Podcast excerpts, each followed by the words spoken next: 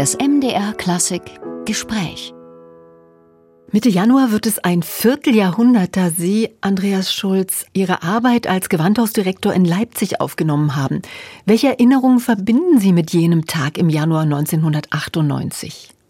Mm, ich kann mich insofern gut daran erinnern, dass ich weiß, der Tag fing morgens um 7 Uhr an. Ich nächtigte davor im äh, Mendelssohn-Haus, wo ich unter dem Dach so ein Einzimmer-Apartment hatte.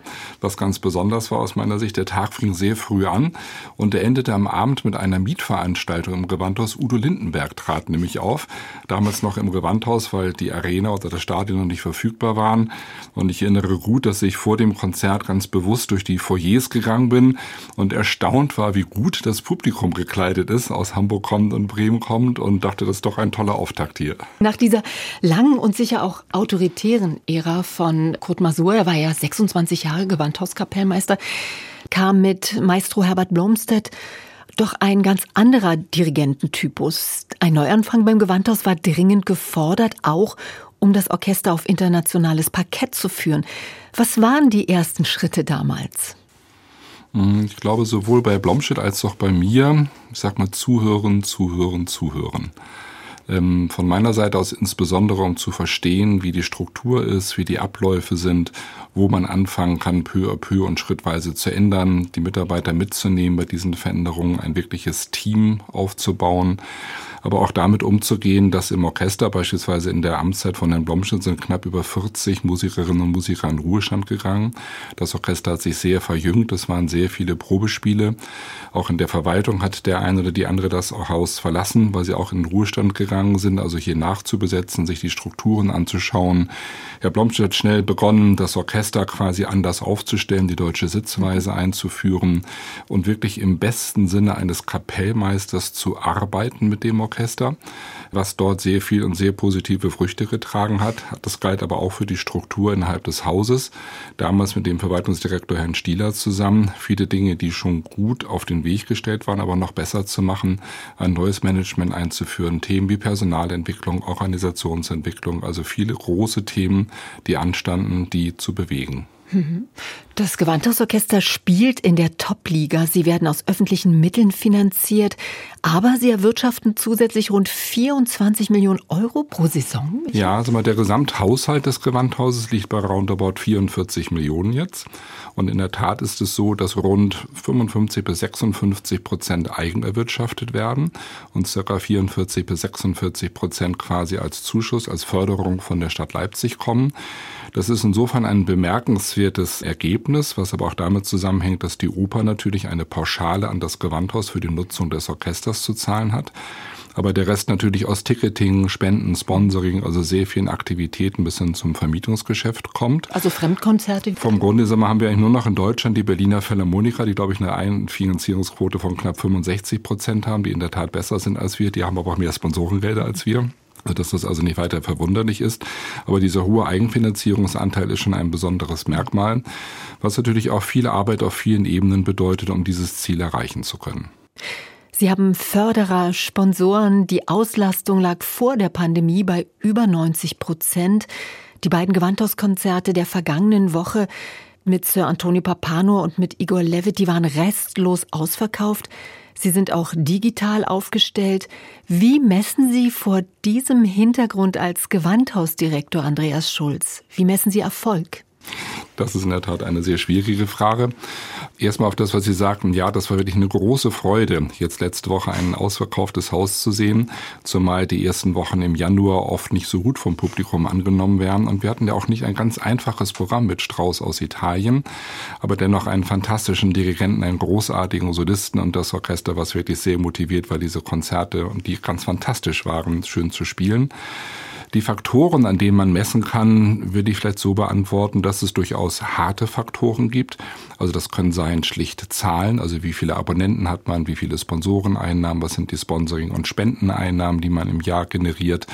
Aber auch beispielsweise, was sind äh, Werbemaßnahmen. Also wenn Sie eine Werbemaßnahme X anstoßen und dadurch dann einen Ticketverkauf Y generieren, dann können Sie den sogenannten ROI, den Return of Invest aus einer solchen Maßnahme errechnen. All diese Dinge sozusagen spiegeln sie wieder in einem Vertriebsbericht, den wir immer am Ende einer Saison aufstellen, um zu sehen im Bereich der Großkunden, im Bereich der Abonnenten, der Einzelticketkäufer, was tun wir wo wie, um unser Geld so optimal wie möglich einzusetzen. Weiche Faktoren kann man auch nennen. Das kann natürlich sein, was haben Sie für einen Dirigenten, was haben Sie für ein Repertoire, welche Rastdirigenten kommen zu Ihnen, wie viele mediale Projekte haben Sie, also CD, Livestreams, DVDs, was auch immer, welche Einladungen für Tournee, die Sie sozusagen gerne machen wollen, haben Sie. Aus all diesen verschiedenen Faktoren können Sie, wenn Sie so wollen, einen Erfolg messen. Was dann der Erfolg ist, das muss man definieren. Wir definieren das anhand unserer strategischen Ziele, die wir uns bis 2030 gesetzt haben, ob die Maßnahmen, die wir uns vorgenommen haben, in künstlerischen und nicht künstlerischen Bereichen so aufgegangen sind, wie wir uns das denken. Wenn ich Ihnen jetzt zuhöre, Andreas Schulz, ähm, wie unterscheidet sich denn ein Kulturmanager von einem Wirtschaftsmanager? Gute Frage. Eigentlich müsste man dann sagen, wie ich es gerade beschrieben habe, gar nicht. Weil natürlich sozusagen hat auch ein Gewandhausdirektor ein Unternehmen, Gewandhaus zu führen, Unternehmen mit in Anführungsstrichen, wie das ein Manager mit seinem Unternehmen auch tut. Und dennoch sind ganz gravierende Unterschiede da, denn wir sind sozusagen ein kulturelles Unternehmen, also wir produzieren, wenn Sie so wollen, Konzerte, wir proben dafür und vieles mehr. Und auch ein großer Unterschied ist, dass wir nicht mit eigenem Geld umgehen. Ein Wirtschaftsunternehmen auf dem freien Markt erwirtschaftet ja durch den Verkauf seiner Produkte eigene Einnahmen. Das tun wir einerseits im Ticketverkauf auch, aber andererseits können wir quasi nur leben und existieren mit der Unterstützung der Förderung der Stadt Leipzig.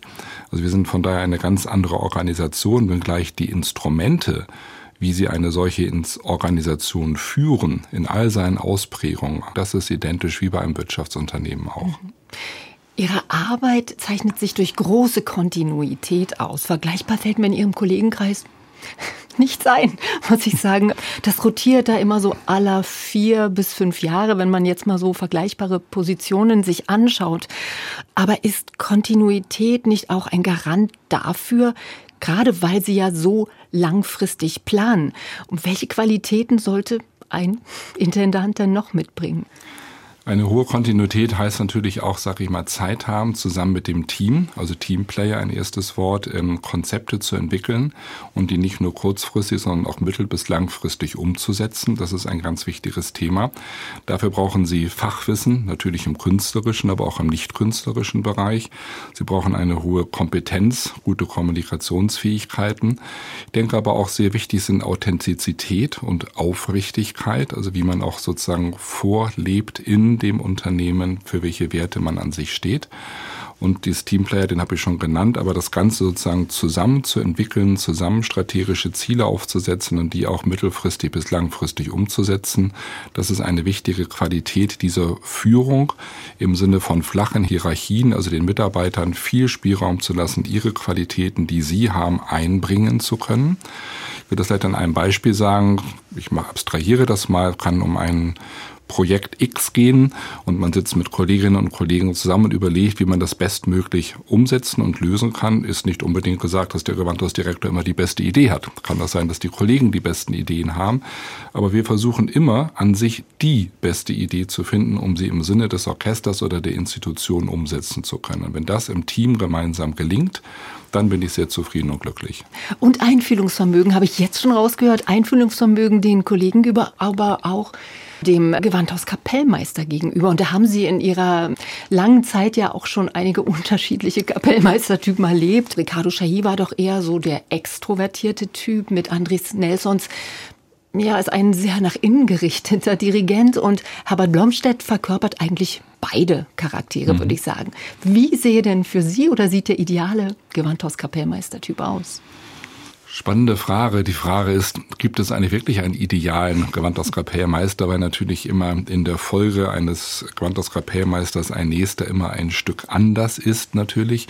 Ähm, nicht unbedingt im Schlagtechnischen, aber wie er als Mensch, wie er als Musiker arbeitet mit dem Orchester, wie er sich einlässt auf das Orchester, aber auch das Orchester auf ihn. Das hat man sehr schön gesehen. Mit Ricardo Chailly haben wir eine fantastische und wirklich super erfolgreiche Zeit erlebt. Er war als Dirigent wirklich prägend, weil aufgrund seiner unglaublich guten Schlagtechnik er das Orchester wirklich an jeder sechzehnte Note mitgenommen hat. Das kann Andres Nelsons auch hervorragend, aber bei ihm ist dieser Bruchteil des Momentes, ich bin da, bietet mir was an und ich forme gemeinsam mit euch etwas Ganzes daraus, etwas Schönes.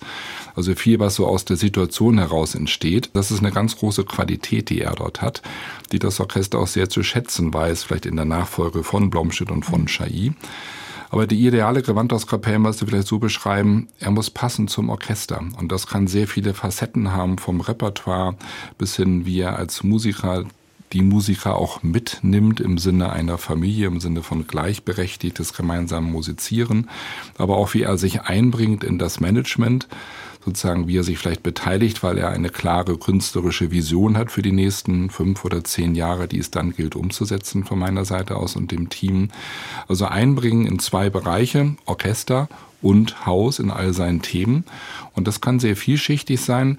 Was aber nicht heißt, dass ein Gewandhauskapellmeister alles können muss. Das wäre dann wirklich der Idealzustand. Aber wenn er Teile davon kann oder sich in Teilen stärker einbringt als in anderen, dann ist das schon sehr bereichernd. Es gab in den zurückliegenden Jahren auch schwierige Zeiten, wo die Stelle des Verwaltungsdirektors lange nicht besetzt war, auch die Zeiten der Pandemie. Jetzt sehen wir durch den Krieg in der Ukraine auch Engpässe in der Versorgung mit wichtigen Rohstoffen. Die Energie, ohne die ist ein Spielbetrieb gar nicht zu halten. Dazu kommt die Frage der Nachhaltigkeit, auch der Vermittlung von Musik. Wie ist das Gewandhausorchester diesbezüglich aufgestellt? Was sind das für große Herausforderungen, die Sie jetzt haben in dieser Zeit? Die Herausforderungen sind wirklich sehr groß. Zunächst sozusagen reiht es ja alle Auswirkungen der Pandemie, wo wir geschlossen hatten, wo wir nicht spielen konnten, wo wir trotzdem versucht haben, Projekte mit dem Gewandhausorchester zu machen, sei es CD-Aufnahmen, wenn das ging, oder sei es auch dieses großartige von den Musikern initiierte Projekt Gewandhausorchester unterwegs, wo wir also mit vielen kleinen Ensembles in Altenheime, Krankenhäuser, Behindertenheime etc. gefahren sind und die Menschen die Musik gebracht haben, wenn sie schon nicht zu uns kommen konnten.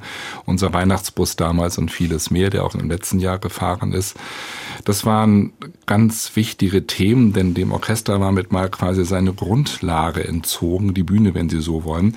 Und dafür andere Bühnen zu geben, damit wir sie wieder aktiv einbinden können, war eine ganz wichtige Zeit. Parallel dazu sind all die großen Themen, sagen wir das Thema Nachhaltigkeit natürlich da. Und das fängt schon mal schlicht an bei der Sanierung des Hauses.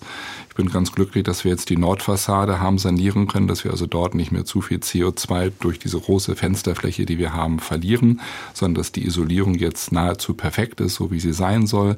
Aber auch viele andere Sanierungsmaßnahmen, die wir im Haus systematisch gemacht haben, ob es jetzt bei der LED-Beleuchtung anfängt, bis in viele andere Bereiche geht, da ist auch noch viel zu tun. Im Künstlerischen natürlich die große Frage im Tourneebereich, wie viel genau. kann man noch reisen, wie viel soll man noch reisen. Ich glaube schon, dass wir auch noch weiterhin touren werden, weil das fürs Orchester, aber auch für die Stadt Leipzig ein ganz wichtiger Baustein ist in der Außenwirkung. Ähm, aber wir können sehr viel mehr darauf achten, wie das Routing ist. Wir können sehr viel mehr darauf achten, dass wir mindestens zwei Konzerte in einem Ort oder mehr spielen oder dass wir länger verweilen, vielleicht durch Vermittlungsaktivitäten, durch Meisterkurse, die unsere Musikerinnen und Musiker geben. Das also sehr viel sinnvoller aufzustellen, deutlich mehr Bahn zu fahren, fliegen, wo es wirklich nur noch notwendig ist. Vielleicht heißt auch eine lange Bahnfahrt mal einen Zwischenstopp in einer Stadt X einzulegen, vielleicht dann auch dort auch abends ein Konzert zu spielen, wo man vielleicht sonst für gewöhnlich nicht gespielt hätte. Ich glaube, da ist noch sehr viel Entwicklungspotenzial. Ich bin auch sehr dankbar, dass unser Orchestermanager Herr Eckertz eine Aus- und Weiterbildung zum Transformationsmanager gemacht hat und hoffe auf eine sehr schöne Kooperation mit der Handelshochschule hier in Leipzig, uns dort eine Doktorandin ins Haus zu holen, die an ihrer Promotion schreibt zu diesem Thema Nachhaltigkeit, aber insbesondere einen Fokus dann auf das Gewandhaus lenken wird. Spannend, weil das Berufsbild, das höre ich jetzt so raus, des Orchestermusikers hat sich verwandelt in den letzten äh, Jahren, Jahrzehnten. Aber die klassische Konzertform, so wie wir sie jetzt kennen und erleben, ist seit Mitte des 19. Jahrhunderts unverändert geblieben. Entfremdung und Überalterung des Publikums wird in diesem Zusammenhang ja oft genannt. Wenn ich mich aber so in den Gewandhauskonzerten umschaue, dann entdecke ich Menschen jeglichen Alters, die wirklich hingebungsvoll diesem Ritual folgen. Das klingt jetzt widersprüchlich. Andreas Schulz, wie gelingt das Ihnen? Oder die Musikstadt Leipzig hat die doch noch mal ein anderes Publikum als andere Städte? Ich glaube per se, dass die Städte ganz unterschiedliches Publikum haben, was man auch daran schon mal sieht, wie ein vielleicht Publikum nach Beendigung eines Konzertes reagiert, ob dieser berühmte Moment des Innehaltens, bevor der Applaus aufbrandet, da ist oder nicht. Das kann man beispielsweise bei uns in Leipzig oder auch in Dresden sehr schön erleben, womit ich nicht andere Städte quasi schlecht reden möchte, in Anführungsstrichen. Aber so glaube ich, dass jede Stadt oder jede Region schon ihr besonderes Publikum hat. In der Tat, diese Konzertform ist unverändert gleich geblieben, aber so wie auch die Oper, wie die Kammermusik, wie eigentlich alle Konzertformen unverändert geblieben sind. Es ist auch richtig, dass unsere Abonnenten, blicken wir mal in die Vor-Corona-Zeit zurück, immer ein durchschnittliches Alter von 63, 64, 65 Jahre hatten, also auch immer älter geworden sind von Jahr zu Jahr. Und wir stellen jetzt gerade fest, vielleicht liegt es auch daran, dass wir vor Corona-Zeiten bei durchschnittlich 96 Prozent Auslastung lagen bei den Gewandhausorchesterkonzerten im Gewandhaus. Momentan nicht so hoch und vielleicht doch junge Menschen gerne kommen, weil es spannende Programme sind und es vor allem wieder verfügbare Karten auch gibt. Das haben wir noch nicht in allen Teilen evaluiert, wollen das aber noch tun. Natürlich bleibt die Vermittlungsarbeit, die wir vorhin angesprochen haben, schon ein ganz wichtiges Thema. Was tun wir dort und wie? Aber Vermittlung nicht nur im Sinne von Kindergärten und Schulen besuchen oder Projekte im Stadtteil tun. Wir machen ja auch viele andere Themen. Ich sagte schon vorhin, Gewandhausorchester unterwegs in Corona-Zeiten. Wir hatten aber auch dieses fantastische Projekt der Audio Invasion oder To Play to Play, wo wir verschiedene Genres der Musik zusammengebracht haben. Aber auch die Rosenthal-Konzerte. Immer am Ende der Saison sind für mich Musikvermittlung par excellence. Gerade im letzten Jahr haben wir fast 70.000 Menschen erreicht, die an beiden Abenden da waren. Das heißt, diese Form an sich des Konzertes, die wir natürlich leicht variieren durch Programmlängen oder andere Zusammenhänge, die man kreiert, ich glaube, die ist gut aber wir müssen sozusagen auch viel tun, nicht nur innerhalb des Hauses, sondern auch wie wir rausgehen aus dem Haus, wie wir den Menschen Formate anbieten können, Musik anbieten können, um sie gefangen zu nehmen sozusagen mit unserem, was wir tun, mit der Musik und sich auch begeistern zu lassen, weil was gibt es Schöneres, als die Emotionalität von Musik zu erspüren und sich mitreißen zu lassen, gerade im Miteinander mit vielen anderen, die vielleicht auch im Konzertsaal sitzen. Und das ist eine schöne Herausforderung. Das ist schön, dass Sie das sagen, weil ich erlebe das bei Ihnen, wenn ich im Konzert bin. Ich sehe Sie fast immer sitzen auf Ihrem Platz in der Saalempore Mitte, ganz außen. Was macht Andreas Schulz diesen Platz so besonders für Sie? Eigentlich nichts. Er war von Anfang an mein Platz, als ich im Gewandhaus anfing und so fragte, so wo denn quasi mein Dienstplatz ist. Da sagte man, ja, Saal Empore Mitte, Reihe 1, Platz 1. Wunderbar, seitdem sitze ich dort und ich sitze dort gerne. Wer mich kennt, sieht mich auch dort. Ähm, das ist einfach so nach so vielen Jahren. Ich bin dort wirklich gerne, weil ich höre dort gut, ich sehe dort gut und ich genieße wirklich die Konzerte am Donnerstag und am Freitagabend zu hören, manchmal auch die Matinee am Sonntagvormittag. Es ist ja auch im Platz, muss ich mal sagen, sollte was Unvorhergesehenes passieren, wo man ja auch schnell mal hinter die Bühne gehen kann. Aber ich hoffe, absolut, das passiert also ein Platz, wo man sehr spät reinkommen kann, weil natürlich immer vor den Konzerten noch irgendwas hinter der Bühne ist oder der Dirigent vielleicht was hat, was man noch besprechen muss oder fragen muss oder der Solist, sodass dieser Platz insofern gut ist, spät reinkommen, aber auch sehr schnell wieder raus können, sollte doch mal ein Notfall oder was auch immer sein. Also mitten in einer Reihe sitzen würde eigentlich wirklich ausscheiden, es muss ein hm. Randplatz sein. Gab es in den zurückliegenden 25 Jahren, es ist schwer zu sagen, aber ein Erlebnis, das Ihnen in Erinnerung bleiben wird? Hm. Das ist eine mehr als gute Frage. Vielleicht sind sogar zwei Erlebnisse. Ich werde nicht vergessen, Herbert Blomschmidt in seiner Gewandhauskapellmeisterzeit, die ja 98 begonnen hat. Wir haben lange geplant, eine erste USA-Tournee des Gewandhausorchesters wieder machen zu wollen. Und dann kam der 11. September 2001, der Angriff auf die beiden World Trade Center Türme, äh, was uns zutiefst schockiert und belastet hat, denn es war geplant, nur vier Wochen später eine zweieinhalbwöchige USA-Tournee zu machen. Und die Frage stand im Raum, kann man wirklich reisen? Ist das sicher? Ist das nicht sicher? Wir haben uns viel mit dem Orchester dazu abgestimmt. Wir haben die Tournee gemacht, die fing damals in San Francisco an mit dem ersten Konzert und endete in New York. Herbert Blomstedt hat jeweils sehr schöne und bewegende Worte zu Beginn eines jeden Konzertes gefunden. Wir waren damals auch mit ihm und vielen Musikerinnen und Musikern quasi im Süden von New York. Und man kam nicht ran an die Türme, aber man sah sozusagen dieses unermessliche Leid, was da, diese Katastrophe, die passiert war. Das hat alle sehr bewegt, mich auch. Hm, ich habe mir bei dieser Tournee damals einen Schlüsselanhänger gekauft, den ich zufällig an einem Kiosk an der Straße sah. Diesen Schlüsselanhänger habe ich übrigens heute noch, äh, der mich immer wieder an dieses besondere Erlebnis erinnert. Und vielleicht noch ein zweites Erlebnis, was auch in Amerika gespielt hat. Denn diese besondere Allianz, die wir mit dem Boston Symphony Orchester aufgebaut haben. Weil Andres ihren, Nelsons dort Chef Weil er ne? dort auch äh, Music Director ist, also Chefdirigent ist, hat einen besonderen Höhepunkt gehabt in 2019, auch im Beisein unseres Bundespräsidenten Herrn Steinmeier, haben wir dort ganz offiziell das Deutschlandjahr in den USA beenden können. Und wir haben das mit gemeinsamen Konzerten getan, wo Musiker vom Boston Symphony Orchester und vom Revantos Orchester auf der Bühne gemeinsam musizierten. Das war auch für mich ein sehr bewegender Moment nach so vielen Jahren der Planung und Vorbereitung, das dann auf der Bühne erleben zu können. Das Schöne ist bei Ihnen, es bleibt ja nicht stehen, es geht ja immer weiter. Jetzt sind es 25 Jahre, aber in der nächsten Zeit steht schon wieder das nächste große, umfangreiche Projekt äh, vor der Tür mit dem Malerfestival im Mai, wo Sie zehn wichtige Orchester einladen. Das musste Corona-bedingt verschoben werden. Hat dieses Warten auf Vorfreude und Erwartung bei Ihnen jetzt geweckt? Endlich geht's los, sag ich mal so. Wir haben so lange geplant, schon auf 2021. Als wir es dann verschieben mussten, das tat wirklich weh, muss ich sagen, weil das wirklich einfach sehr traurig war. Ich war aber total glücklich und das, wenn ich zurückblicke, erwähne ich das so gerne, dass dann der Gedanke aufkam, soll man das nicht wiederholen, also nicht einfach nur absagen. Und ich dann mit meinen Intendantenkolleginnen und Kollegen telefonierte, die auch alle ja eine offene Spielplanung hatten und ja und 23, ja und kann man sich vorstellen. Und da ging das so ganz schön in so eine Planungsphase. Und im Nu waren bis auf zwei Orchester dann alle dabei, die gesagt haben, das bekommen sie auch hin. Wir haben dann noch andere Orchester dazu gewinnen können und dann kam mit mal auch diese Idee auf, dann machen wir jetzt noch mehr. Jetzt haben wir ja Einführungsvorträge, wir haben Nachtkonzerte, äh, wir haben noch die drei Pintos in der Vervollständigung vom Maler noch als Abowoche dazugenommen. Also jetzt ein dreiwöchiges Festival, wo wir mit Kammermusik und Orgelkonzerten, Klavierabenden ein unglaubliches Spektrum abbilden. Es ist eigentlich ein viel mehr geworden. Ja, und darauf freue ich mich so richtig, dass das jetzt im Mai beginnt.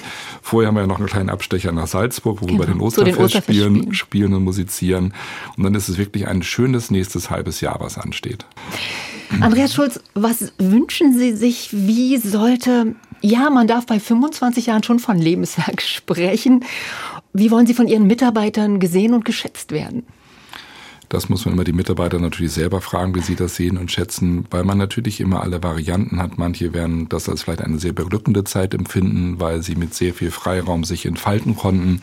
Andere werden sicherlich auch Dinge kritisch sehen, weil ich vielleicht in manchen Themen ganz anders entschieden habe, als sie sich das vielleicht vorgestellt haben. Aus der Gesamtverantwortung heraus kann ich sagen, dass ich immer mit dem Anspruch arbeite, wirklich im Team gemeinsam das Beste für unser Orchester und für unser Haus zu wollen und umzusetzen. Und wenn das im Rückblick gesehen werden kann, dass uns das gelungen ist, auf ganz vielfältige Weise bei ganz, ganz vielfältigen Projekten, ähm, dann wäre das für mich ein sehr schönes Ergebnis.